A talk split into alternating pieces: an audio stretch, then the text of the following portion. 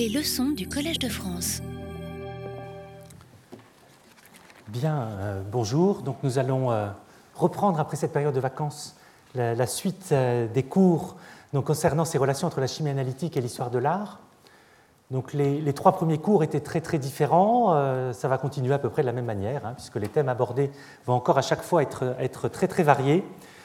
Et donc aujourd'hui, j'entame donc deux cours qui vont viser à essayer de discuter un petit peu en détail de certaines des méthodes d'analyse que l'on peut utiliser pour caractériser les peintures, en particulier des méthodes d'analyse portables pour aujourd'hui, et puis des méthodes d'analyse utilisant des grands instruments pour la, semaine prochaine. Je ne vais pas être exhaustif, mais je voudrais un petit peu vous montrer les démarches, les possibilités que l'on a, les applications que cela permet d'avoir, et puis également les, nouvelles possibilités en essayant un petit peu de discuter de prospective parfois euh, vis-à-vis de tous ces instruments qui, se développent de manière très importante euh, aujourd'hui. Donc pour, euh, pour, commencer, je vais reprendre une image du cours précédent où je vous ai beaucoup parlé de Léonard de Vinci et je vous ai dit qu'on rentrerait un petit peu plus en détail de ces possibilités d'analyser avec des instruments non invasifs les, œuvres d'art là où elles se trouvent, donc de l'analyse non invasive in situ. Donc vous voyez la Joconde, hein, en effet, ici, donc dans sa salle du Louvre, avec les autres tableaux, et puis la manière dont un laboratoire peut se déplacer euh, de manière plus ou moins lourde, avec plus ou moins d'équipement, puisqu'ici on a même une bouteille euh, d'hélium euh, qui avait été utilisée pour améliorer la qualité des spectres que l'on cherchait à obtenir dans, ces mesures, mais qui permet de se déplacer. Et je crois que c'est devenu cet aspect-là, du mobile, du portable, un des arguments les plus décisifs pour l'émergence d'une science des matériaux du patrimoine de plus en plus importante, pour un développement dans les laboratoires universitaires ou dans des laboratoires de musées ou dans des laboratoires privés de toute une série de technologies qui permettent d'aller plus loin et de faire ce genre de travaux, alors bien sûr pas toujours sur la Joconde, mais sur un très grand nombre d'œuvres avec une très grande facilité. Donc le cours d'aujourd'hui, j'ai beaucoup hésité à la nature des méthodes que je pouvais vous montrer, puisque j'aurais pu être un petit peu dans, un jeu de listes de toutes les méthodes portables qui sont aujourd'hui à notre disposition. Elles sont très nombreuses, de plus en plus nombreuses, et je vais dire que chaque année, on en voit émerger des, nouvelles. En fait, j'ai décidé de, de, regarder un petit peu plus deux aspects qui sont liés à la fluorescence, la fluorescence sous des ultraviolets ou la fluorescence sous des rayons X, pour un peu vous expliquer la physico-chimie sous-jacente à tout cela et, un petit peu les, aspects euh, techniques euh, issue, puisque cette chaire est également une chaire d'innovation technologique. Et autour de la fluorescence des rayons X, je voudrais vous raconter l'aventure finalement de ces instruments portables depuis environ une trentaine d'années. Donc pour commencer en introduction, on a regardé déjà dans les cours précédents la possibilité d'analyser des échantillons de peinture pour caractériser un pigment, comprendre une technique picturale, euh, regarder dans le détail des problèmes de conservation. Et là, vous avez ici, ce que je vous ai déjà montré également, un prélèvement qui a été placé dans un bloc de résine de façon à réaliser une section polie de l'échantillon, donc de réaliser une stratigraphie.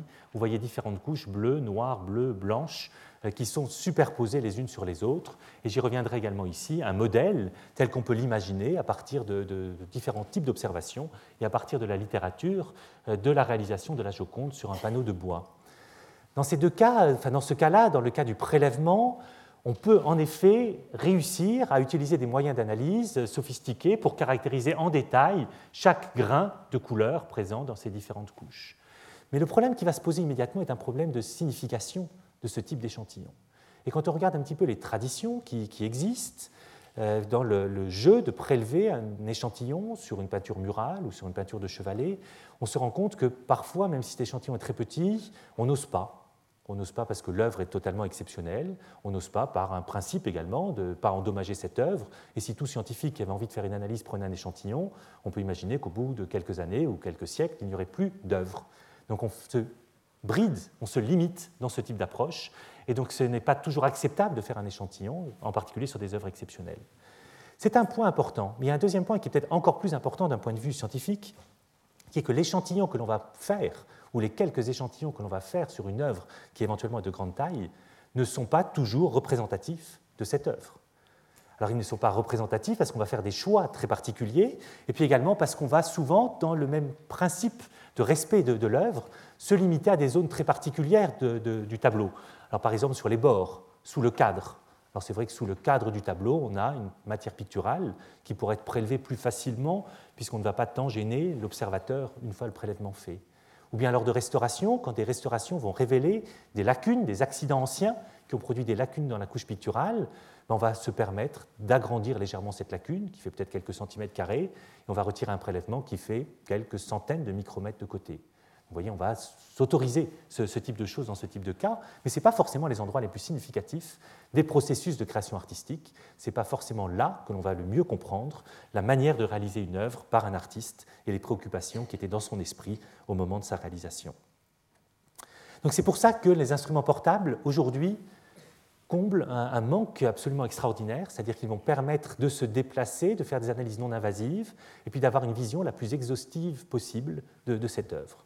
Donc qu'est-ce qu'on va pouvoir faire? Donc, Pourquoi on les met au point? On les met au point pour réaliser des analyses non invasives, donc pour donner cette description chimique des matériaux la plus complète possible. Donc à la limite sur l'œuvre dans sa globalité, dans sa totalité. On pourra étudier tout l'ensemble sans aucun contact, sans aucun prélèvement, sans aucun dommage. Donc ça devient des instruments, ces instruments deviennent euh, des outils qui sont semblables à la photographie ou qui sont semblables à l'œil du conservateur ou de l'expert ou de l'historien il n'y a pas plus de danger pour l'œuvre. Donc on peut envisager tout, et ça c'est un point vraiment très intéressant et très important pour développer des recherches. Le deuxième aspect va être de réussir à caractériser des matériaux qui sont très complexes, hétérogènes, et parfois sous forme de couches superposées, comme je viens de vous le montrer de nouveau dans cette section euh, de peinture. Et donc là, on va développer des nouveaux instruments portables pour réussir à répondre aux difficultés de cette hétérogénéité et de cette superposition de différentes couches. Et je vous montrerai des limites que l'on peut avoir dans certains cas et des limites que l'on arrive aujourd'hui grâce à des conceptions de modèles euh, physico-chimiques complémentaires à ces instruments d'analyse, euh, des limites que l'on peut réussir à contourner de façon à avoir de véritables informations. Donc ça, c'est des instruments portables, mais un autre intérêt, c'est de travailler donc sans risque, je vous en ai parlé, et in situ, directement dans la salle du musée, c'est-à-dire qu'il n'y a plus aucun coût pour ce type d'études, salle du musée ou salle ou site archéologique, ou monument historique, ou collectionneur privé, euh, comme on le souhaite. Et donc ça n'a aucun coût, on n'a pas besoin de déplacer l'œuvre, on n'a pas besoin d'assurance spéciale, on n'a pas besoin de sécurité particulière, on va travailler là où il faut. Et donc pour des œuvres de très grande valeur ou très fragiles, euh, c'est un argument particulièrement important. Et puis un autre aspect dans ces développements de vos instruments portables, sur lesquels je n'aurai pas le temps beaucoup d'insister aujourd'hui, sauf en conclusion, c'est qu'on va commencer à mettre au point des outils qui vont permettre de comprendre l'œuvre à toutes les résolutions spatiales d'analyse, à toutes les échelles d'analyse, analyser du tout petit grain de pigment qui fait quelques dizaines de micromètres de taille jusqu'à l'œuvre dans sa globalité et l'observer entièrement. Et grâce à ces instruments, on va pouvoir étudier les couleurs, des repentirs, des repeints, des superpositions, des altérations, etc. En fait, tout ce qui fait que cette œuvre a été créée et a vécu depuis le moment de sa création. Donc, ce sont, je dirais, les, principaux aspects qui ont motivé des recherches qui sont particulièrement importants dans ce domaine de la portabilité des instruments depuis une dizaine d'années euh, en Europe et puis dans le, dans le monde, et avec différents types de projets qui se sont développés. Alors l'un d'entre eux est un grand projet européen qui s'appelle Charisma, qui vient de se terminer après cinq années de, fonctionnement. Il faisait suite à un autre programme euh, également de cinq années qui s'appelait UARTEC et qui a permis de développer et de propager l'idée de l'intérêt de ces laboratoires mobiles d'analyse auprès du milieu des archéologues, des historiens de l'art et des conservateurs. Donc là, vous voyez euh, le laboratoire mobile donc, euh, qui s'appelle MOLAB, développé dans le cadre de ce programme européen, en train de s'installer dans un musée ici à Copenhague pour étudier une peinture. En fait, c'est un projet qui a permis d'assembler un grand nombre d'instruments avec différents laboratoires partenaires, de façon à offrir un service à toute personne en Europe souhaitant euh, faire des analyses sur son œuvre. Et donc à ce moment-là, le, responsable de la collection, le responsable de l'œuvre, l'archéologue, pouvait demander le support de ce laboratoire mobile qui se déplaçait pour venir faire in situ les, différentes études. Et quand on regarde un peu dans, ce projet, ce qui a été recherché, c'était de combiner un certain nombre de méthodes d'analyse non invasives pour réaliser ce travail. Et ces méthodes se classent en, deux types, des méthodes d'imagerie et puis des méthodes d'analyse ponctuelle. vous comprenez bien la différence hein, d'imagerie. Donc on va regarder euh, des ensembles, enfin on va, faire une image chimique d'une partie ou de la totalité de l'œuvre. Et des analyses ponctuelles, on va s'intéresser à des points particuliers pour caractériser au mieux la nature des produits. Et donc dans ces méthodes d'imagerie, on a différents types de techniques des méthodes de fluorescence sous ultraviolet et sous lumière visible, j'en reparlerai, de réflectographie dans le prochain infrarouge, j'en parlerai. J'ai mis en italique la radiographie parce que ça ne fait pas partie du, cortège officiel de méthodes, mais elle est utilisée également, donc avec des rayons X, et ça permet de regarder l'œuvre dans sa globalité, relativement rapidement et de là d'imaginer les endroits où on a besoin de travailler avec plus de détails pour faire ces analyses ponctuelles. Alors des analyses ponctuelles, là aussi avec toute une série de noms de méthodes. Je reviendrai que sur certaines de ces méthodes aujourd'hui. La semaine prochaine, j'en aborderai d'autres. Donc la fluorescence des rayons X, on y reviendra aujourd'hui. Diffraction de rayons X, ce sera la semaine prochaine. Les spectroscopies proches et moyen infrarouge, la spectrophotométrie, euh, la spectroscopie de fluorescence aux ultraviolets résolus dans le temps, la spectrométrie Raman, donc toute une série de noms qui pour les chimistes euh, vous seront familiers, euh, pour ceux qui ne sont pas chimistes peut-être un petit peu moins. Donc je reviendrai sur certains d'entre eux au cours de ces cours, et donc également les collaborations, donc vous voyez avec un laboratoire important de l'université de Pérouse qui était le coordinateur de ce programme, le centre SMART, et puis également un institut d'études de recherche dans le domaine de l'optique à Florence, et puis mon laboratoire euh, à Paris était impliqué. Donc là, je vous ai mis une petite liste. Alors on peut la mettre différemment, cette liste, en essayant de regarder ces différentes méthodes, donc avec leurs acronymes ici euh, euh, représentés, et puis en fait différents paramètres qui sont intéressants par rapport à ces méthodes. Alors il y en a certains qui sont des paramètres complètement, peut-être peut sans grande importance, le poids. Alors je vous parle d'instrument mobile, qu'est-ce que c'est qu'un instrument mobile? L'instrument mobile, c'est l'instrument que je mets dans la poche, ou bien c'est l'instrument où j'ai besoin d'une camionnette pour le transporter. Donc vous regardez ici, avec cette liste d'instruments qui n'est pas exhaustive de ce laboratoire Molab, vous voyez qu'on arrive quand même à quelque chose comme 130 kg de matériel à déplacer à chaque fois. Donc ça ne se met pas dans la poche et ce n'est pas totalement mobile, et c'est transportable. Et il y a une petite camionnette qui sert aux Italiens à aller d'un site à l'autre pour faire ce type d'études. Ou bien à nous, au laboratoire, avec notamment la diffraction de rayons X. Donc vous voyez que j'estime à peu près 35 kg. Un deuxième aspect important de ces analyses, c'est leur capacité à analyser avec précision une zone que l'on souhaite observer sur un tableau. Donc ça, c'est l'aspect de la résolution de l'analyse. On va faire une mesure ponctuelle sur quel type de surface. Là, vous regardez, en fait, on voit qu'on va aller dans des méthodes comme la spectroscopie Raman, spectrométrie Raman, à une, taille de spot de 0,1 mm, voire moins, jusqu'à des tailles de spot par diffraction de rayons X, par exemple, de 16 mm. Donc ce sont des méthodes qui vont avoir là aussi des performances différentes au niveau de la capacité à étudier un détail dans une œuvre. Mais il faut le savoir et en prendre compte, le prendre en compte de façon à, regarder à ces différentes échelles et à obtenir les meilleures informations possibles à ces différentes échelles. Le troisième aspect est le domaine spectral. C'est un domaine de rayonnement, les domaines de rayonnement qui vont être utilisés pour faire ces analyses. En fait, les domaines spectrales que l'on cherche à couvrir avec ce laboratoire mobile, c'est celui de tout le spectre électromagnétique, c'est-à-dire c'est les rayons X, c'est les ultraviolets, c'est la lumière visible, c'est la lumière proche infrarouge, c'est la lumière du moyen infrarouge et c'est la lumière de l'infrarouge lointain, que l'on appelle aussi terahertz. en fait, on va comme ça réussir, en combinant toutes ces méthodes, à avoir des visions différentes grâce à des interactions entre ces rayonnements et la matière. Et puis enfin, également, un autre point important, c'est la source qui va permettre de produire le rayonnement qui nous permet cette analyse. Donc vous avez des tubes à rayons X, vous avez un laser, vous avez différents types de lumière, vous avez des champs magnétiques, et donc là aussi toute une série de sources. Donc vous comprenez qu'après, ce n'est pas en une heure que je peux essayer de vous expliquer tous ces aspects-là, il me faudrait bien plus d'heures pour, vous raconter un petit peu les différents aspects. C'est pour ça que j'ai choisi de m'intéresser aux spectroscopies d'absorption et surtout de fluorescence pour regarder un cas bien particulier. Alors, regardez cela, c'est déjà peut-être juste un petit peu de définition ou de vocabulaire sur ce que sont ces spectroscopies d'absorption de fluorescence. C'est-à-dire qu'on va éclairer. Éclairer, ça veut dire qu'on va envoyer des photons, un rayonnement électromagnétique sur une matière.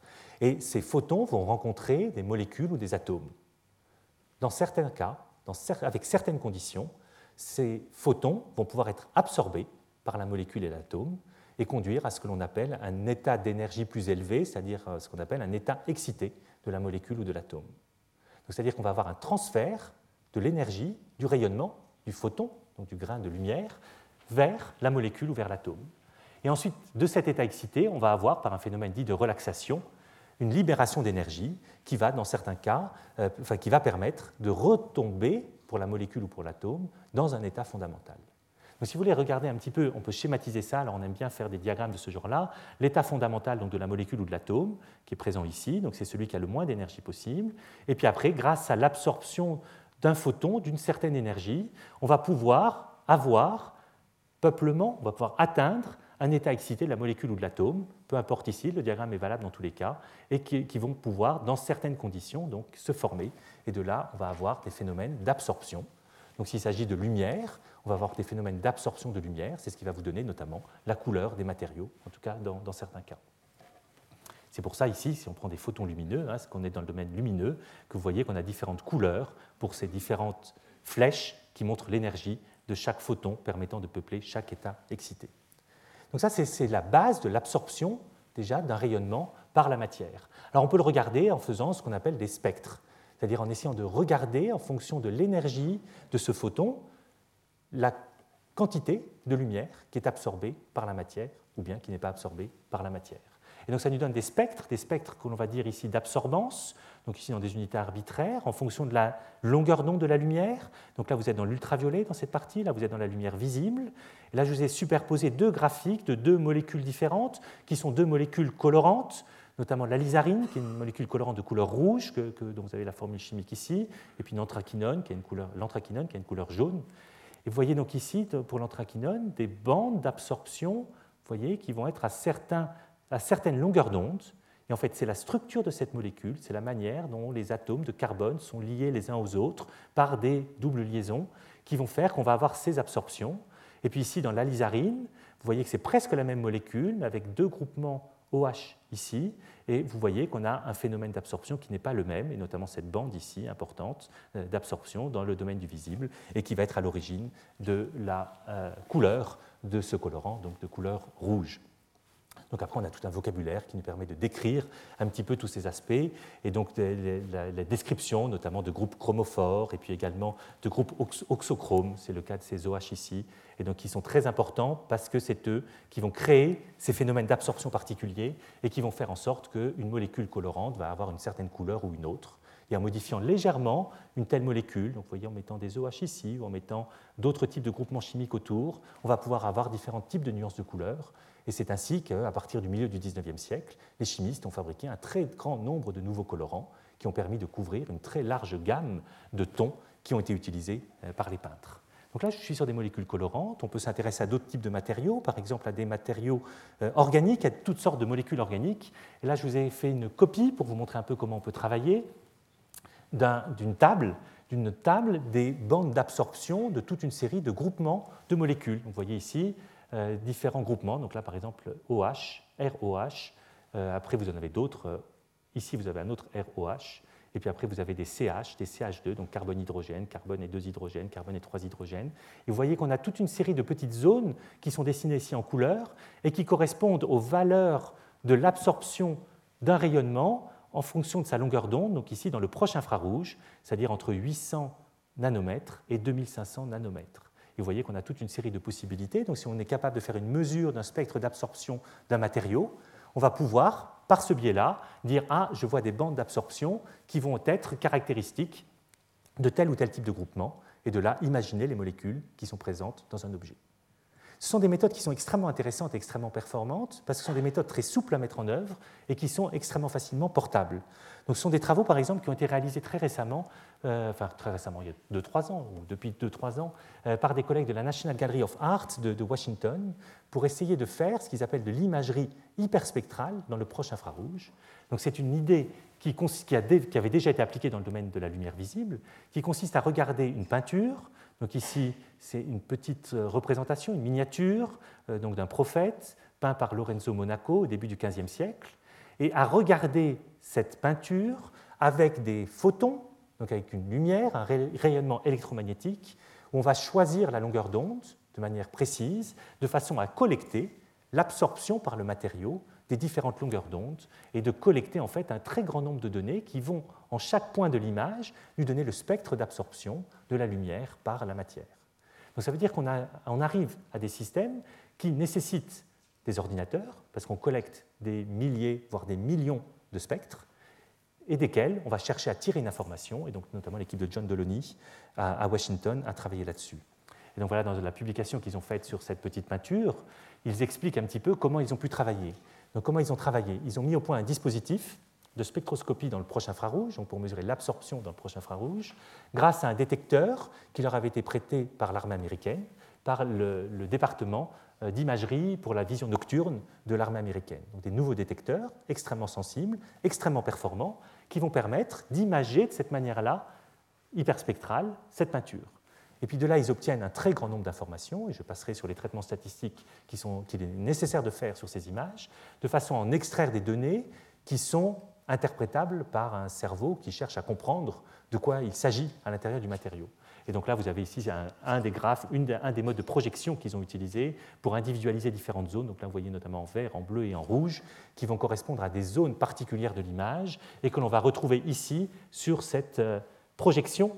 Donc en fait, des points où en fait, les informations, les spectres issus de ces zones présentes ici ont une information importante. C'est-à-dire qu'en fait, un ensemble de spectres qui est incroyablement complexe puisqu'il mélange des liants, il mélange le parchemin sur lequel la peinture est faite, et il mélange également des pigments, on va extraire des spectres qui sont plus simples et qui, en étant superposés les uns avec les autres, vont permettre de décrire en chaque point la nature des matériaux qui sont présents.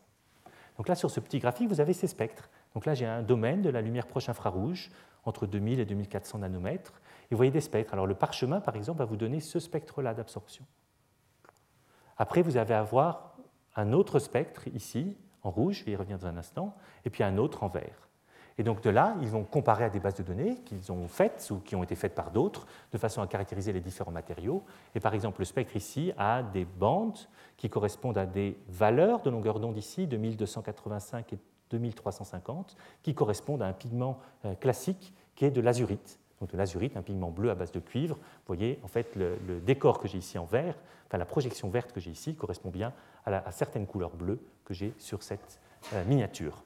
Et puis après, vous avez d'autres choses, comme, ici en rouge, qui les a beaucoup intrigués, ce qui, a fait une publication importante de, leur part, donc dans une revue de chimie importante, et qui a permis de voir qu'il existait des bandes d'absorption, donc à 2309, vous voyez, importante ici, et à 2350, moins importante ici, qui ne correspondent pas à la répartition d'une couleur particulière.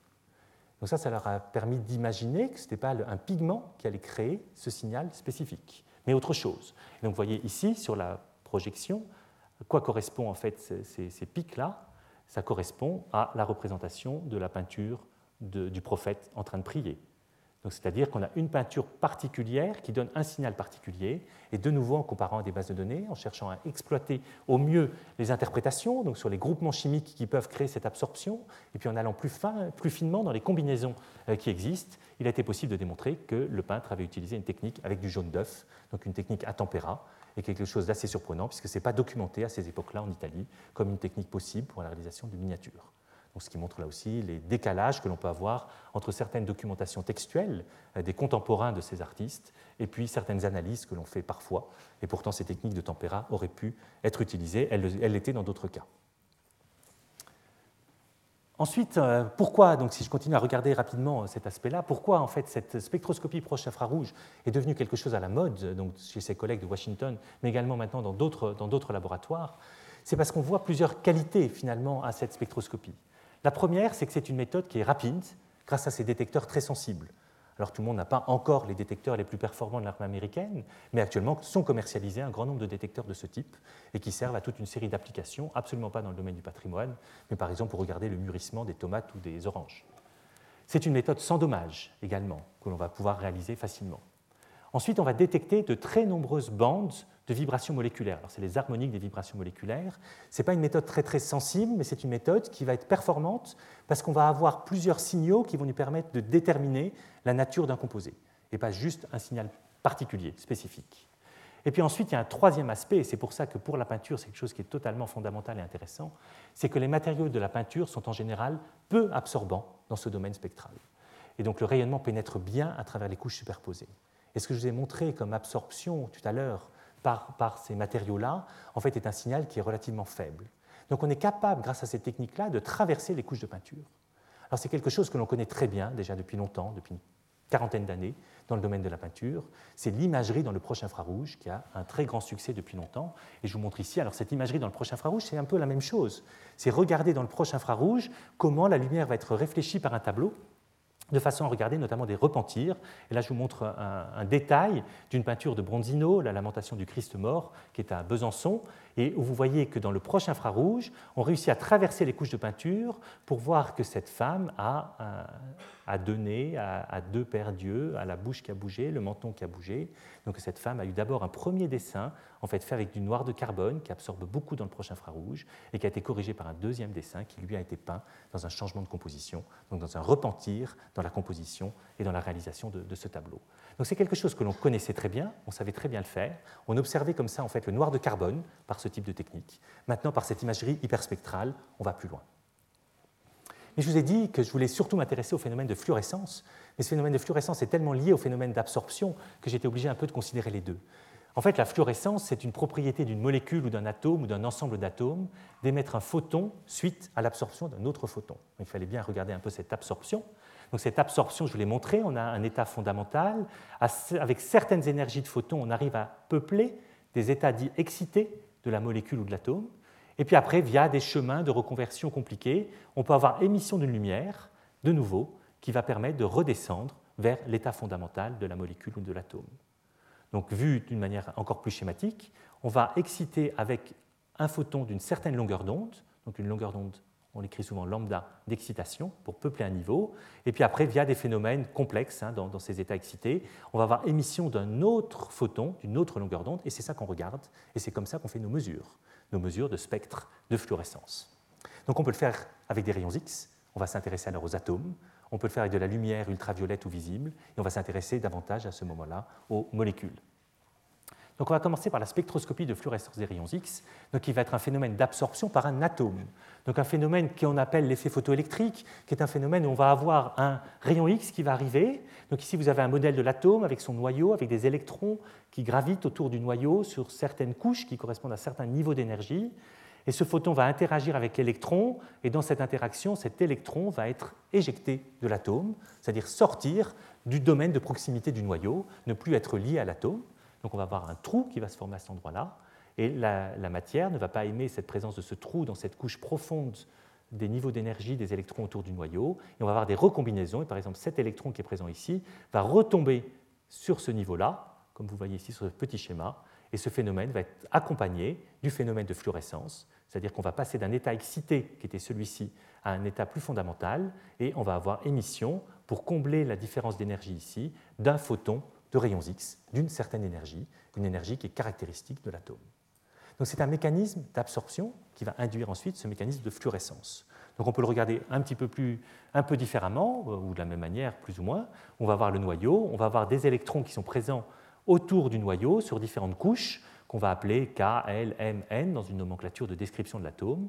Et on va avoir toute une série de possibilités, si on éjecte par effet photoélectrique cet électron, toute une série de possibilités de recombinaison d'un électron qui vient d'ici pour arriver là, ce qu'on appelle une K alpha, de ce niveau-là pour arriver là, c'est ce qu'on appelle une K bêta. Si c'est un électron de la couche du dessus, on va avoir des raies L. Si c'est des électrons de la couche du dessus, on va avoir des raies M. Si c'est des électrons de la couche du dessus, on va avoir des raies N.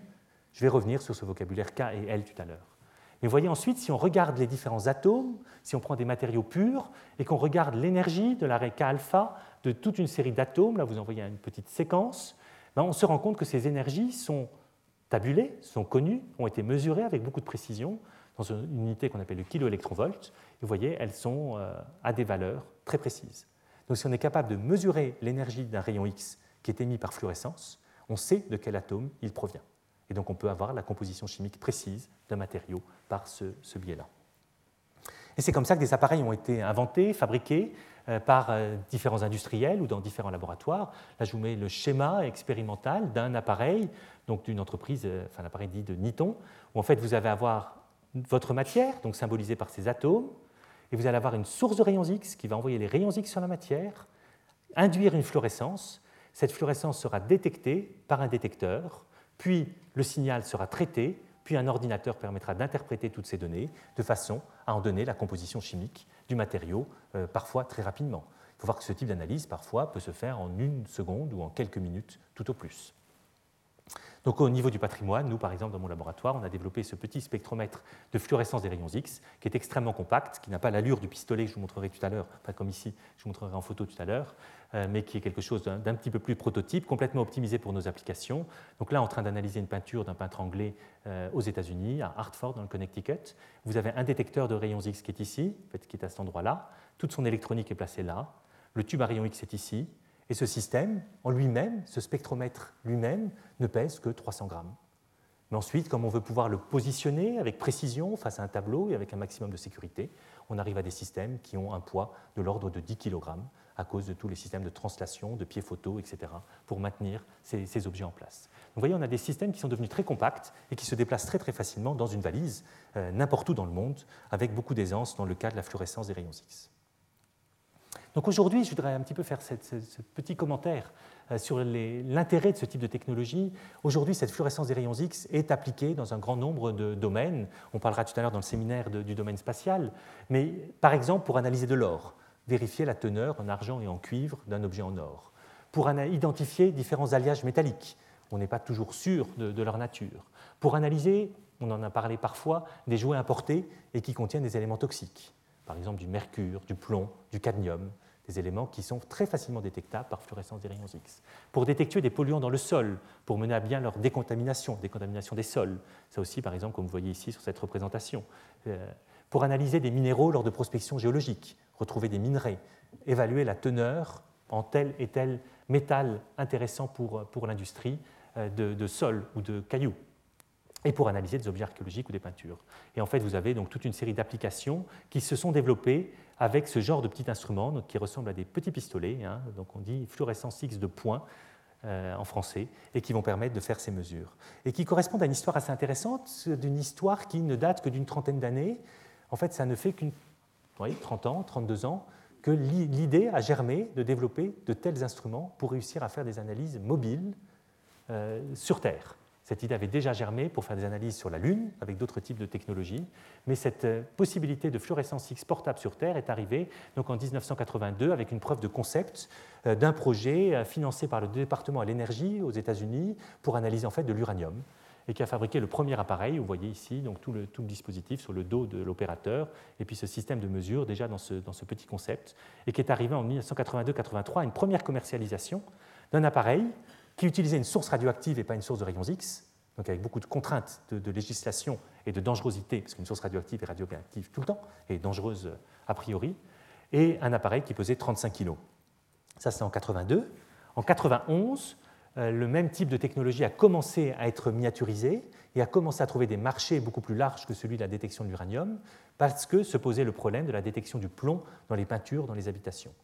Un marché apparaît parce qu'il y a un problème de santé publique majeur, et donc différentes entreprises, et notamment Niton, développent en 1994 un premier appareil de petite taille, hein, vous voyez, qui tient dans la main et qui permet de détecter la quantité, enfin s'il y a du plomb ou non dans une peinture, il suffit de le poser contre le mur et immédiatement on a le résultat.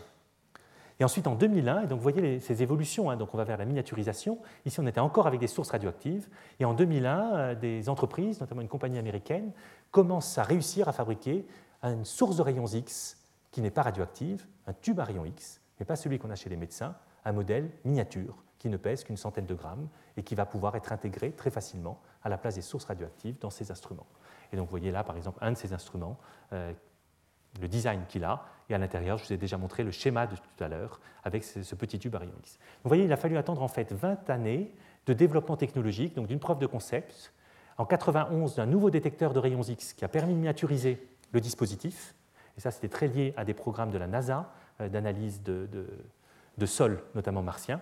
Et puis également, ensuite, la mini-source de rayons X, et qui fait que ces appareils sont devenus intéressants pour un grand nombre de personnes.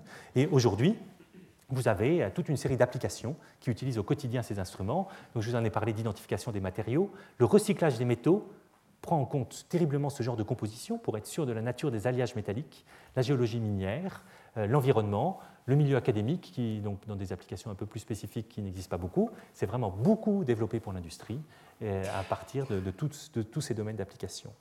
Et donc toujours dans le même article, hein, qui est un article d'une revue de la société Brucker qui a fait le bilan un petit peu de cette évolution technologique de ces, de ces méthodes, vous voyez le nombre d'unités d'appareils vendus dans le monde. Actuellement, on a environ 40 000 appareils qui ont été vendus en 10 ans. 40 000 appareils vendus en 10 ans, c'est de l'ordre de 3 milliards d'euros de chiffre d'affaires. Donc on arrive à des chiffres d'affaires qui sont réellement importants par rapport à du matériel scientifique d'analyse. Et vous voyez qu'on est arrivé maintenant à un marché qui prend 6 ou 7 000 appareils par an euh, de ce genre-là. Et dans nos domaines, à nous, ce sont des choses qui sont importantes en, nombre. Mais revenons-en un petit peu plus quand même à la nature des applications et à regarder sur une peinture ce que cela peut donner. Donc regardons par exemple le cas de cette peinture qu'on a analysée avec un appareil de fluorescence des rayons X notamment, euh, et qui est une peinture qui est conservée au Fitzwilliam Museum de l'Université de Cambridge en, Angleterre, peinture réalisée par Nicolas Poussin, qui s'appelle Élysire et Rebecca, et qui est l'une des dernières œuvres de la vie de, l'artiste. On a cherché à comprendre comment il avait réalisé cette peinture, avec quel type de technique, quel type de pigment, et comment il avait pu procéder. Et donc vous voyez ici les différentes couleurs, donc on va pouvoir, par cette méthode-là, analyser le jaune, le vert, le bleu, le rose, etc., de façon à avoir des informations sur la composition chimique des pigments qui donnent cette couleur-là, et en ayant des informations sur la composition chimique des pigments, on sait dire en général quels sont les pigments qui ont été employés. Donc je ne vais pas insister plus sur cette reconnaissance des pigments, je voudrais m'intéresser à un exemple pour vous montrer les sophistications que l'on peut avoir si on regarde non pas le tableau dans sa globalité, mais juste le manteau, ici d'Élysire, et de regarder un petit peu ce qui se passe dans les zones qui sont claires ou dans les zones qui sont sombres. Essayons de comprendre, par des mesures par fluorescence des rayons X uniquement, comment l'artiste a travaillé pour créer les effets de relief, d'ombre et de lumière sur ce tableau. Vous voyez ici un détail. Donc sur un détail, on fait des mesures ponctuelles avec nos instruments. Donc ça prend quelques minutes par point. Vous voyez, on va choisir quelques points. Donc le A et le D sont dans des zones sombres, le C et le B sont dans des zones claires. Et de là, on va avoir des spectres de fluorescence des rayons X que l'on a ici et qui vont nous donner une information sur la nature des pigments, voire des superpositions des couches. Donc à ces spectres de fluorescence X, on va quand même rajouter une autre donnée qui est celle de la photographie, de la réflectométrie infrarouge, dans le proche infrarouge, qui, je vous l'ai dit tout à l'heure, donne principalement des informations sur la présence abondante ou non d'un pigment noir à base de carbone, notamment de charbon de bois. Donc si on regarde ça, déjà, on voit que dans le fond de, la peinture, on a beaucoup plus de, noir, c'est beaucoup plus noir que dans les zones d'ombre que l'on peut voir ici sur le manteau d'Élysire. Donc ça signifie que le peintre n'a pas déposé une couche noire au-dessus d'une peinture jaune pour réaliser sa peinture. Il a dû utiliser un pigment noir et en fait par d'autres arguments et notamment par des prélèvements que l'on a fait au bord du tableau, comme je vous le disais tout à l'heure, on a pu voir que Nicolas Poussin avait réalisé d'abord un lavis sombre de façon à mettre en place sa peinture avec tous les jeux d'ombre et de lumière qui étaient présents avant de réaliser les couleurs et avant de réaliser ces différents tons à partir de mélanges de couleurs. Donc ça, c'est une, information. Donc on n'a pas de noir de carbone qui nous fait le noir. Alors qu'est-ce qu'on a? Donc vous voyez ici un domaine d'un spectre de fluorescence X. Donc là, vous avez l'énergie des rayons X émis par la matière. Ici, le nombre de photons de rayons X qui a été détecté. Et vous voyez des pics sur lesquels j'ai mis des assignations de certains éléments chimiques. Ici, un pic du silicium. Là, c'est une raie du plomb, une raie du calcium, des raies du fer à cet endroit-là. Donc, en fait, on a toute une série d'éléments. Donc, silicium, euh, potassium, calcium, titane, manganèse, fer et antimoine, qui sont des éléments qui sont les éléments inorganiques caractéristiques des pigments qui ont été employés. Puis après, on peut regarder un petit peu plus dans le détail et se rendre compte que quand on est dans une zone jaune claire, donc c'est les points B et C, donc c'est noir et et jaune. Vous voyez apparaître ici un pic, là. En fait, il y en a d'autres, il y en a d'autres qui, interagissent avec les autres signaux à côté, qui est caractéristique de l'antimoine. Donc ça, ça nous dit qu'il y a un pigment jaune qui contient de l'antimoine qui a été utilisé dans les zones claires. Ce pic-là est complètement absent dans les zones d'ombre. Donc c'est-à-dire que Poussin a utilisé pour faire du jaune clair un pigment, alors qu'on connaît être le jaune de plomb et d'antimoine, et pour faire les zones sombres, il n'a pas utilisé ce pigment-là. Il a utilisé un autre pigment jaune. Donc après, on peut regarder. Dans tous les cas, on voit qu'il y a beaucoup de fer. Donc il a toujours utilisé dans tous les cas des terres, des terres qui pouvaient être jaunes, mélangées au jaune de plomb et d'antimoine pour faire ce joli jaune, et qui devaient être sombres, euh, sans cet ajout de jaune de plomb et d'antimoine pour faire les couleurs d'ombre. Et donc elles sont sombres et on remarque en fait ici la présence également d'une quantité de manganèse qui est relativement importante et qui est un élément chimique qui est caractéristique d'une terre qui est sombre et qu'on appelle la terre d'ombre. Et donc on se rend compte ici que Nicolas Poussin a su jouer avec des matériaux jaunes différents de façon à faire ce manteau, qu'il avait conçu dans son esprit grâce à ses lavis sous-jacents à la peinture, les zones qui devaient être claires ou sombres, et il n'a pas obscurci ses pigments sur sa palette pour dessiner les ombres sur le manteau, mais il a fait des mélanges de couleurs très différents pour placer ces couleurs soit claires, soit sombres.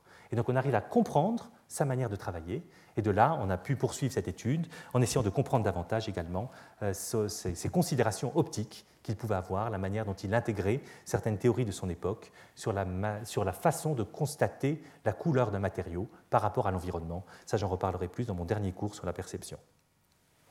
Je vous ai aussi dit la semaine dernière qu'on allait revenir un petit peu sur le cas de la Joconde, et je vous ai expliqué un petit peu les enjeux, enfin la semaine dernière, précédent cours, les enjeux pour essayer de comprendre la nature des glacis la nature d'un composé à base de manganèse sur le visage de la Joconde ou des épaisseurs des couches de glacis déposées et qui témoignent d'un savoir-faire extraordinaire de, Léonard de Vinci. Voyons un peu comment en fluorescence des rayons X on a réussi à faire cela. Donc là, vous avez de nouveau un détail d'un spectre de fluorescence des rayons X avec différents éléments chimiques. Donc là, l'arrêt du plomb, c'est l'arrêt M du plomb. Le calcium, bon, il n'y a presque pas de manganèse, il y a un petit peu de fer ici. Ça, ce sont des, des pics qui sont liés à notre dispositif instrumental. Si on passe un point à côté, bon, c'est presque pareil. Si on passe un point d'à côté, vous voyez, les choses commencent à changer. Si on passe un point d'à côté, encore plus. Si on passe encore plus. Vous voyez, en fait, en faisant cette séquence juste de 5 points, on se rend compte qu'on a une évolution des signaux qui est intéressante. Quand on va aller du clair vers le sombre, le manganèse augmente, c'est parce qu'il y a du manganèse dans le glacis. Le fer augmente aussi, c'est parce qu'il y a du fer dans le glacis qui crée l'ombre sur le visage. Le calcium augmente, c'est aussi parce qu'il y a du calcium, donc sans doute peut-être du noir d'os, qui a été ajouté également pour donner encore un autre pigment noir à ce glacis. Et puis là, vous avez encore autre chose, c'est les raies du plomb, ces raies M du plomb, qui elles n'augmentent pas, mais diminuent. Alors ça veut, dire quoi? Ce n'est pas tout à fait évident, ça ne veut pas dire qu'il y a moins de plomb dans le glacis, ça veut dire quelque chose que je vais chercher à vous décrire euh, maintenant. Donc de ces points, on peut les transformer, on peut mesurer l'air des différents pics, des, le nombre de photons correspondant à chaque élément chimique et à chaque raie d'émission qui est présent le long de la ligne que je vous ai montré tout à l'heure sur le visage de la Joconde. Vous voyez cette ligne, en fait, elle fait 5 cm de long ici. Et on a fait toute une série de points. Sur le plomb, on peut mesurer l'émission par fluorescence des raies du plomb qu'on appelle L et des raies du plomb qu'on appelle M. En fait, qui sont deux familles de raies du plomb qui n'ont pas la même énergie. Vous voyez, les raies L du plomb, elles sont constantes. Quel que soit le point de mesure, on a toujours la même chose. Les raies M du plomb, elles, diminuent de manière très forte quand on va aller dans la zone d'ombre. Donc ça, c'est le phénomène de diminution du pic que je vous ai montré tout à l'heure. Simultanément sur le fer, vous voyez qu'on a le signal du fer qui augmente de manière continue et de manière très forte quand on va aller euh, dans l'ombre. Donc on arrive à avoir des informations sur les éléments qui sont présents dans le glacis comme éléments inorganiques, fer, calcium, manganèse, je vous en ai parlé tout à l'heure. Mais cette diminution du plomb, on va pouvoir l'interpréter non pas par un phénomène d'émission, mais cette fois-ci par un phénomène d'absorption qui va exister dans ces couches. Alors pourquoi c'est le cas? Parce qu'en fait, quand on regarde le modèle de, la peinture de la Joconde, fait sur un panneau de bois avec une couche de préparation, une couche d'impression, une peinture rose, un glacis et un vernis. En fait, là, on a du plomb, ça va être dans cette peinture rose et dans cette couche d'impression. Donc, quand le plomb, ici, va être analysé par notre dispositif, l'émission par fluorescence des signaux du plomb va devoir traverser cette couche de vernis avant d'être détectée par le détecteur. Quand ils sont émis dans cette zone-là où il y a beaucoup de glacis, les raies du plomb vont devoir être vont devoir traverser le glacis d'abord, puis le vernis. Alors ça a un sens, et on peut faire une expérience très simple, de prendre du blanc de plomb, dessus on met une couche de vernis qu'on mesure, 30 micromètres d'épaisseur, on fait nos mesures, donc on a notre plomb qui est émis avec ces différentes raies d'émission qui correspondent à la désexcitation du plomb, et ils vont traverser donc ces 30 microns de vernis. Donc on va faire la mesure de blanc de plomb sans vernis, mesure de blanc de plomb avec vernis, et on se rend compte que sur les raies L du plomb, on a une transmission par le vernis qui est excellente, 99,5%, le signal est le même, qui est du vernis ou non. Et dans les raies M du plomb, on a une transmission de 58%, c'est-à-dire que ces 30 microns de vernis absorbent le signal venant du plomb. Et donc finalement, d'une matière que l'on ne sait pas détecter par fluorescence des rayons X, qui est de la matière organique, qui n'émet pas des rayons X qu'on arrive à détecter, on arrive par le phénomène d'absorption à mesurer l'épaisseur d'une couche de vernis. Donc d'une couche de vernis, d'une couche de glacis. Donc c'est des expériences qu'on peut répéter. Vous voyez, par exemple, en prenant du plomb, on met dessus un film de polymère, et puis on mesure comme ça l'évolution du signal du plomb en fonction du film de polymère, et on se rend compte qu'on arrive à des mesures extrêmement précises d'épaisseur de film organique à la surface d'une matière, donc des mesures extrêmement précises d'épaisseur de glacis ou de vernis à la surface d'un tableau. Et c'est comme ça qu'on était arrivé au graphique que je vous avais montré l'autre fois et qui nous permettait de décrire cette évolution très progressive de l'épaisseur du glacis sur le visage de la Joconde, sur sa joue, et la manière dont Léonard avait su déposer des couches aussi fines qu'environ 2 micromètres d'épaisseur, tel qu'on arrive à le mesurer au début de ce graphe à, cet endroit-là. Vous voyez comment on arrive finalement par cette fluorescence des rayons X à avoir des données qui deviennent très pertinentes et très précises, non pas juste sur les matières que l'on voit directement, les matières que l'on détecte avec des raies d'émission de rayons X, mais aussi grâce à l'absorption par des matières invisibles, mais qui contribuent au signal final. Ça vous montre la complexité des interprétations que l'on a besoin de faire dans ce type de cas. Donc la deuxième approche, c'est la spectroscopie de fluorescence ou lumière ultraviolet ou visible. Donc cette fois-ci, on va regarder une absorption faite par les molécules et essayer d'interpréter ce qui se passe. Donc on est exactement dans le, dans le, même type de contexte finalement que pour les rayons X. On ne va plus regarder le modèle de l'atome, on va regarder cette fois-ci des molécules, et donc des photons lumineux, souvent des photons dans le domaine de l'ultraviolet, mais c'est parfois aussi le cas dans la lumière visible, vont exciter les électrons des, molécules de certains composés et font émettre de la lumière de plus basse énergie, si c'est de l'UV, souvent de la lumière visible, mais pas nécessairement, parfois de la lumière infrarouge, que l'on va pouvoir détecter. Et donc ces méthodes de spectroscopie de fluorescence vont consister à exciter une molécule avec un certain rayonnement, rayonnement d'excitation, là je l'ai appelé lambda 1, et puis à regarder avec un spectromètre, un spectrophotomètre, le rayonnement qui va être réémis par fluorescence. Donc là j'ai appelé lambda 2. Puis on va faire changer les lambda 1, on va faire regarder tous les lambda 2 et obtenir des spectres de cette manière-là d'absorption je vous en avais parlé également, et j'avais dit que j'y reviendrai, dans le premier cours, en vous décrivant un petit peu certains pigments qui avaient existé dans l'histoire des, sociétés, notamment en Égypte, et un pigment bleu égyptien, qui est un pigment de synthèse euh, fabriqué il y a au moins 4500 euh, ans.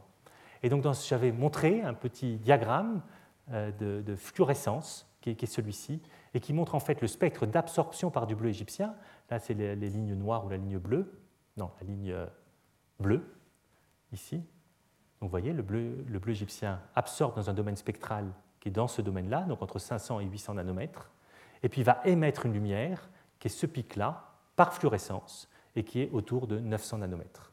Et je vous avais montré cette image faite par des collègues du British Museum de, Londres de cette formidable peinture égyptienne que l'on va pouvoir regarder en l'éclairant avec une lumière qui est dans ce domaine-là et en collectant, grâce à une caméra spécifique, le signal de fluorescence. Et c'est ce que vous voyez ici. Donc à 900 nanomètres, au maximum du pic de fluorescence, vous voyez, on n'a pas éclairé l'œuvre avec de la lumière de cette longueur d'onde, mais on voit l'émission, partout ça apparaît en blanc, d'une lumière, et qui est donc caractéristique de la présence de bleu égyptien sur cette œuvre.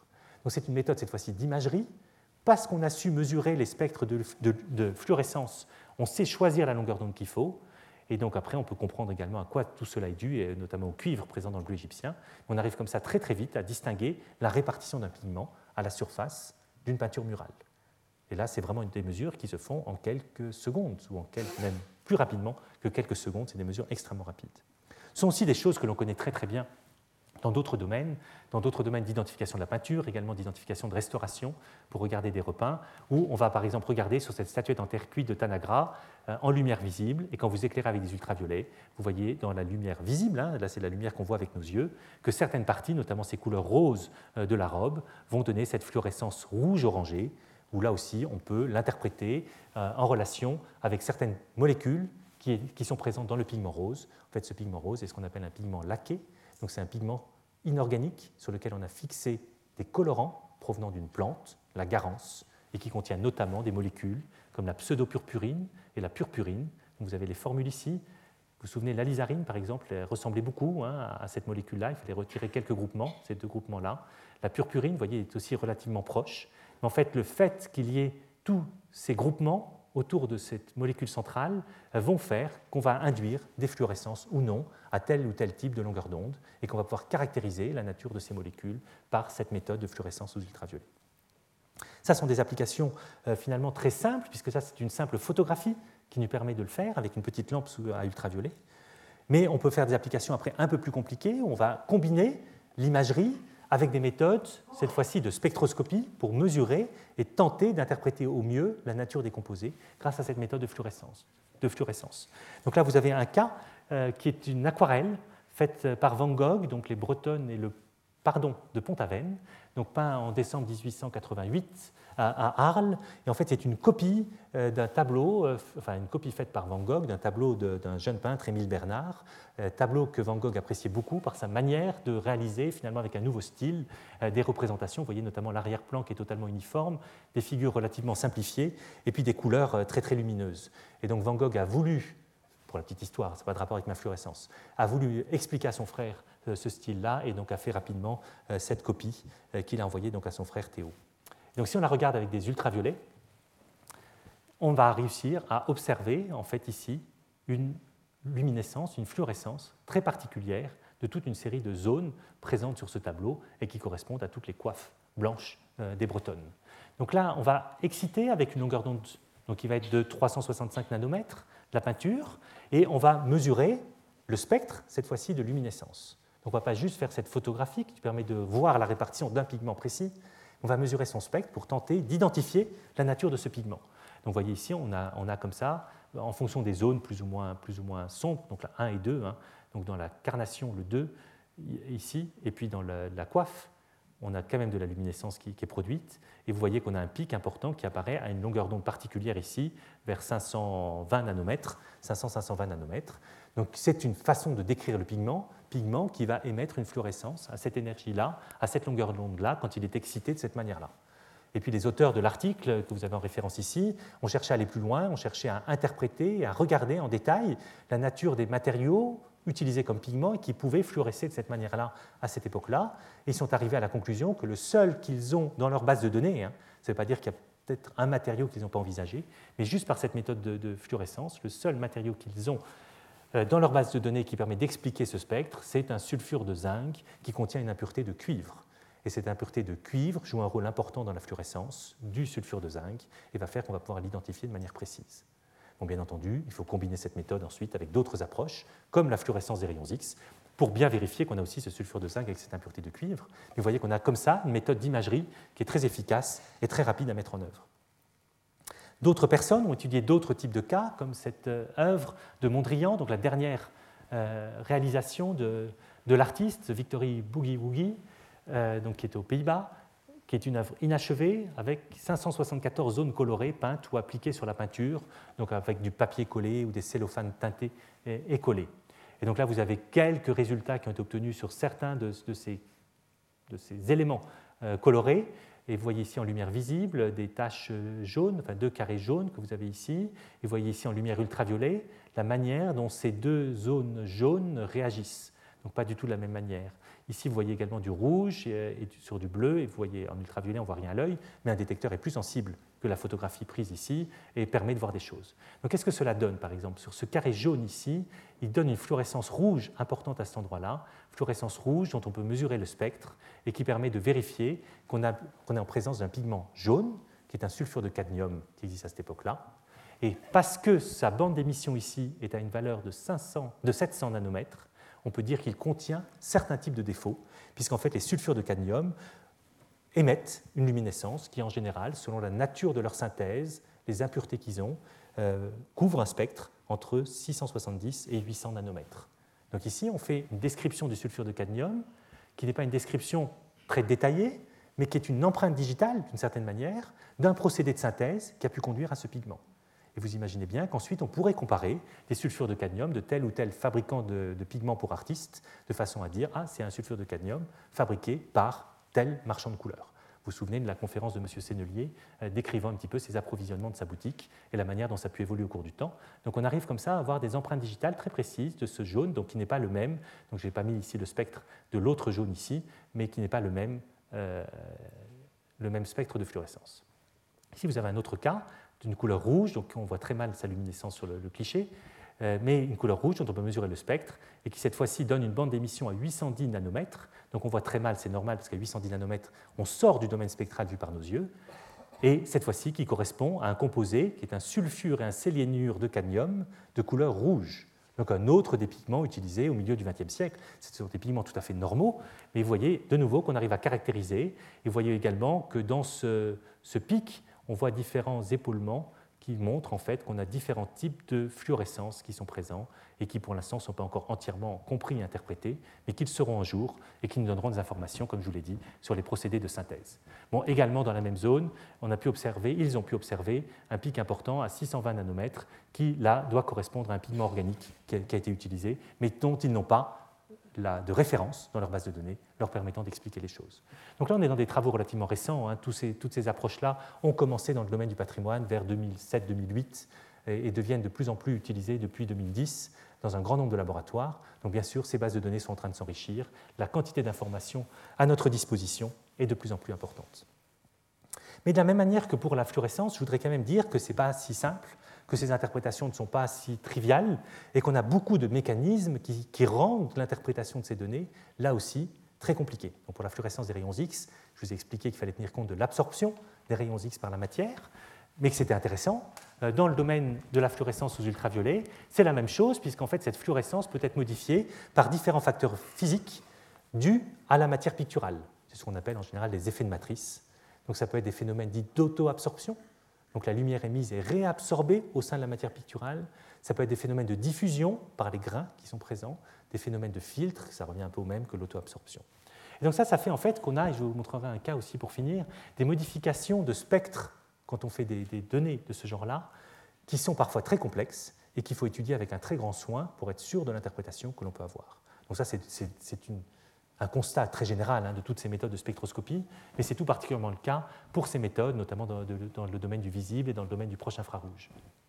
Et donc on utilise différents types de modèles physiques. Il y a un certain nombre de groupes euh, ont travaillé sur des corrections euh, de type Kubelka-Munk pour essayer de comprendre les choses. Alors qu'est-ce qui se passe par exemple? Si on prend un petit modèle ici, vous allez avoir un matériau dans un liant qui est fluorescent, et à cet endroit-là, vous avez de la lumière qui arrive, et ça va induire une interaction avec la molécule, qui va induire l'émission d'un photon d'une certaine longueur d'onde qui dépend du matériau. Et vous voyez, ce photon a la bonne idée de partir vers la sortie.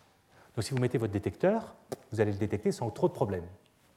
Et puis là, vous avez un autre cas où votre photon va être émis donc, euh, à une profondeur plus grande dans la matière. Il va falloir qu'il sorte. Donc il va partir dans cette direction-là. Il va rencontrer un premier élément qui va le diffuser, un autre qui va l'absorber et diffuser également, ainsi de suite. Et donc en fait, vous avez un chemin qui est compliqué d'interaction qui va faire que ce photon-là va arriver plus ou moins bien au niveau du détecteur. Et puis vous avez encore un autre cas où ce photon-là va lui-même induire une autre fluorescence et donc va induire un autre photon d'une autre énergie qui va là arriver dans le détecteur. Vous voyez, en fait, on a des cas extrêmement compliqués, extrêmement nombreux, et beaucoup plus complexes que, ce qui est décrit là, et qui font que les données qu'on observe en fluorescence ne sont pas toujours interprétables de manière triviale ou de manière directe. Et euh, des travaux ont été effectués pour, euh, effectuer, pour montrer cela en testant un mélange entre un pigment laqué, rouge, donc utilisant du, carmin, de l'acide carminique, donc issu de, la cochenille, mélangé à du blanc de plomb. les gens se sont dit, pour regarder un peu ces effets de matrice et ce qui peut se produire, on va prendre le pigment pur et on va le mélanger avec du blanc de plomb dans différentes proportions. Donc ici, vous avez le pigment laqué rouge pur, en lumière visible, très beau rouge, très saturé. On va prendre 75% de pigment mélangé à 25% de blanc de plomb, puis 25% de pigment mélangé à 75% de blanc de plomb. On prend une lampe ultraviolet, on fait une photographie, voilà ce que ça vous donne. En fait, le pigment laqué rouge, normalement, fluoresce. Mais on se rend compte qu'on va avoir des phénomènes extrêmement compliqués d'auto-absorption qui vont faire que la fluorescence ne sera pas si évidente à mesurer. Et donc on va voir parfois des teneurs plus faibles apparaître avec plus de fluorescence que des teneurs plus fortes. c'est ce qui est mesuré ici. Vous avez à la fois le spectre de réflectance, donc le spectre d'observation de la couleur. Donc vous voyez en A, qui correspond à la couleur pure, vous avez une intensité très importante du signal. Après, vous allez la diluer, donc vous avez ce signal qui diminue. Et puis vous avez le spectre de fluorescence. Et donc en A, il est tout petit. Et donc après, il devient plus grand. Et puis en C, il devient encore plus grand. Et donc on a en fait toute une série de phénomènes, également de décalage du pic, qui rendent les choses extrêmement compliquées, mais qui, dès qu'on commence à considérer la physico-chimie ou la physique là, de ces phénomènes, peuvent être pris en compte de façon à faire des calculs précis de correction et qui permettent d'évaluer très proprement la nature des phénomènes qui se produisent dans, ces différentes matières. Donc j'en arrive à, la fin, je, pouvais vous donner des dizaines d'exemples hein, d'utilisation de la fluorescence des rayons X ou, de, ou des ultraviolets en fluorescence pour caractériser toute, une série de matériaux. Je voudrais, euh, pour conclure, un petit peu, revenir sur deux, choses. D'abord, peut-être discuter un petit peu plus de l'intérêt de ces méthodes. Elles sont très performantes, elles sont très rapides et elles sont très faciles à mettre en œuvre pour obtenir des informations intéressantes sur la réalisation et la conservation des œuvres. Mais il se pose aujourd'hui, je vais dire, une question qui est est-ce que l'on a les mêmes performances pour ces instruments mobiles que celles qui existent actuellement au laboratoire? Est-ce qu'il y a encore une place pour des instruments de laboratoire par rapport à ces instruments mobiles? C'est des questions qui, dans certaines des technologies analytiques que l'on a aujourd'hui à notre disposition, se posent réellement. On arrive à fabriquer des instruments transportables, mobiles, voire très légers, qui ont des performances tout à fait comparables aux, meilleurs instruments de laboratoire. Et ça, c'est également dans le développement d'une science de la caractérisation des matériaux anciens un élément clé, puisque finalement, on ne se bride pas quand on fait ces analyses avec un appareil de fluorescence des rayons X portable il a les mêmes performances qu'un appareil de laboratoire. Donc on n'a plus de limite de, ce point de vue-là, en tout cas pour certaines des méthodes. D'autres, bien sûr, nécessitent des instruments beaucoup plus lourds et qui sont encore des instruments spécifiques de laboratoire. Et puis ensuite, là, je vous ai montré deux techniques. Je vous ai parlé de ce laboratoire mobile européen MOLAB qui en contient une dizaine. Si je faisais la liste des techniques disponibles, on peut peut-être arriver à 30, 40, 50 techniques disponibles. Euh, chacune d'entre elles a des spécificités analytiques bien précises, c'est facile à mettre en œuvre. Donc est-ce qu'il faut être gourmand et penser qu'il va falloir bientôt utiliser ces 50 techniques d'analyse dès qu'on étudie une œuvre? Et là aussi, c'est des réflexions très importantes qui se posent et qui nécessitent de grande compréhension de, ces différentes méthodes. Chacune a ses spécificités, chacune est sensible dans certains types de conditions, permet d'interpréter au mieux les données pour tel ou tel type de matériaux. Et donc on peut avoir envie de les combiner, mais certainement pas toutes, parce que beaucoup sont redondantes. Et on peut faire avec certaines méthodes la même chose qu'avec d'autres. Et donc il y a des choix qui doivent se faire et des choix qui font que certaines méthodes vont devenir de plus en plus utilisées euh, dans les laboratoires travaillant dans le domaine du patrimoine. Donc j'avais dans ma leçon inaugurale très vite passé ce transparent euh, un petit peu de prospective euh, pour essayer de décrire qu'est-ce qui peut se produire et quels sont pour moi hein, certains des éléments méthodologiques clés dans les prochaines années dans les dix prochaines années, je mets là, ou dans les cinq prochaines années, je ne sais pas très bien, c'est de couvrir, comme je vous l'ai dit dès le début, le domaine spectral, de tous les modes d'interaction entre un rayonnement et la matière, donc domaine spectral qui peut aller des rayons gamma jusqu'au terahertz, tout à fait au bout de, ce schéma des longueurs d'onde euh, qui, existent euh, dans ce rayonnement électromagnétique euh, utilisable pour caractériser des matériaux. Et on peut regarder différents aspects. Le, le premier est celui de la composition élémentaire. J'ai insisté aujourd'hui sur la fluorescence des rayons X. Vous avez d'autres méthodes dont on parlera sans doute dans le séminaire, qui est une méthode qu'on appelle le LIPS, qui actuellement est très utilisée par mes collègues des monuments historiques. C'est une méthode qui utilise un laser et qui permet d'analyser les éléments chimiques en pulvérisant une très très faible quantité de matière à l'aide d'un laser. Ça s'applique très très bien sur une fresque, sur le plafond d'une cathédrale. On peut le faire à distance, ça a beaucoup d'avantages. Là, c'est deux éléments. Mais quelles sont les autres informations importantes? C'est d'être capable d'avoir une résolution d'analyse qui est bonne. Moi, je considère souvent meilleur que 50 microns serait une bonne chose. De mesurer en trois dimensions, être capable d'analyser à différents niveaux de profondeur la matière, d'être très sensible en détection, d'être très rapide. En fait, c'est le rêve de toutes les méthodes d'analyse, hein, d'avoir tout ce type d'arguments. Mais être très rapide, par exemple, nécessite le développement d'éléments d'optique, de nouvelles sources, de nouveaux détecteurs qui permettent de faire ça. Et aujourd'hui, ces, ces développements sont en train de se faire. Du point de vue de la minéralogie, de la cristallographie, on peut considérer différentes approches, la diffraction de rayons X, le raman, l'infrarouge moyen, la fluorescence aux ultraviolets dont je vous ai parlé, avec toujours ce problème, cette fois-ci plus dans les défis d'aujourd'hui, d'analyse quantitative et d'analyse de la microstructure, aller le plus loin possible à partir de ces méthodes dans l'interprétation. Je vous ai dit tout à l'heure que la fluorescence aux ultraviolets donnait des informations sur des défauts présents à l'intérieur d'un pigment jaune à base de cadmium. Ces défauts vont être une clé pour la compréhension de l'origine du matériau, donc par exemple pour la détection de fraude, mais également peut-être pour le vieillissement de ces matériaux à la lumière, et donc là pour la conservation de ces œuvres. Donc avoir ces techniques-là va nous permettre d'aller de plus en plus loin. Composition moléculaire, donc identifier la nature des molécules colorantes, par exemple avec la fluorescence, ou avec la méthode de spectroscopie Raman, ou bien avec des méthodes de spectrométrie de masse, qui est certainement également un des nouveaux grands enjeux actuellement. On est en train de développer euh, dans différents laboratoires dans le monde des systèmes d'analyse des molécules par spectrométrie de masse qui deviennent miniatures, portables. Donc on aura un séminaire la semaine prochaine qui nous fera un point sur, une de ces méthodes de spectrométrie de masse. A des enjeux formidables pour des matériaux que l'on peut étudier de manière très douce avec des méthodes, on dit d'ionisation, qui détruisent très peu euh, la matière. Et puis ensuite, des méthodes de microscopie. Donc, ce sont des méthodes plus optiques cette fois-ci. On va pouvoir faire de l'imagerie hyperspectrale à haute résolution, confocale en trois dimensions, et donc avoir des informations sur chacune des couches d'un tableau euh, de manière extrêmement précise, à la fois en profondeur, latéralement, et grâce à cette imagerie qui couvre l'ultraviolet, le visible et le proche infrarouge, avoir des identifications de plus en plus précises de la nature des mélanges d'ingrédients. Donc ça, ce sont quelques, quelques pistes actuellement. En fait, tout ça se développe aujourd'hui.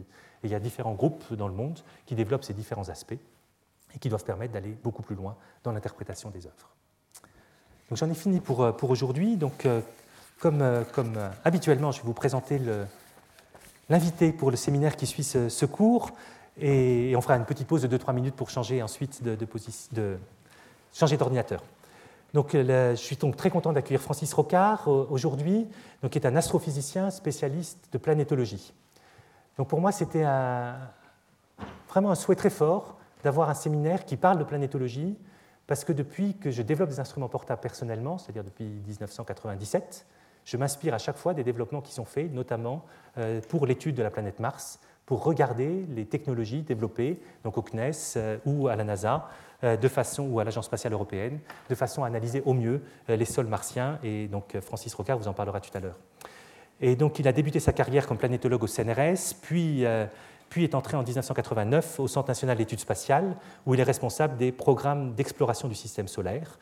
Et donc il a suivi la réalisation de nombreuses missions, notamment des missions d'exploration de Mars avec la Russie, Mars 96, ou la mission Rosetta, euh, actuellement, euh, donc la mission d'étude d'une comète, et que la sonde atteindra en août prochain, après dix ans de voyage.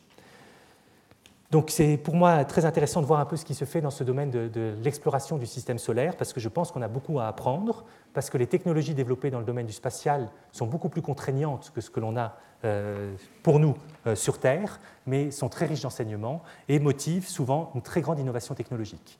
Et donc c'est pour ça que je trouvais que pour cette chaire, c'était intéressant de prendre ce contre-champ par rapport à l'étude du patrimoine avec une étude qui est très différente euh, sur la planète Mars voilà, merci. Je vous laisse 2-3 minutes, le temps qu'on change d'ordinateur. Retrouvez tous les contenus du Collège de France sur www.colège-2-france.fr.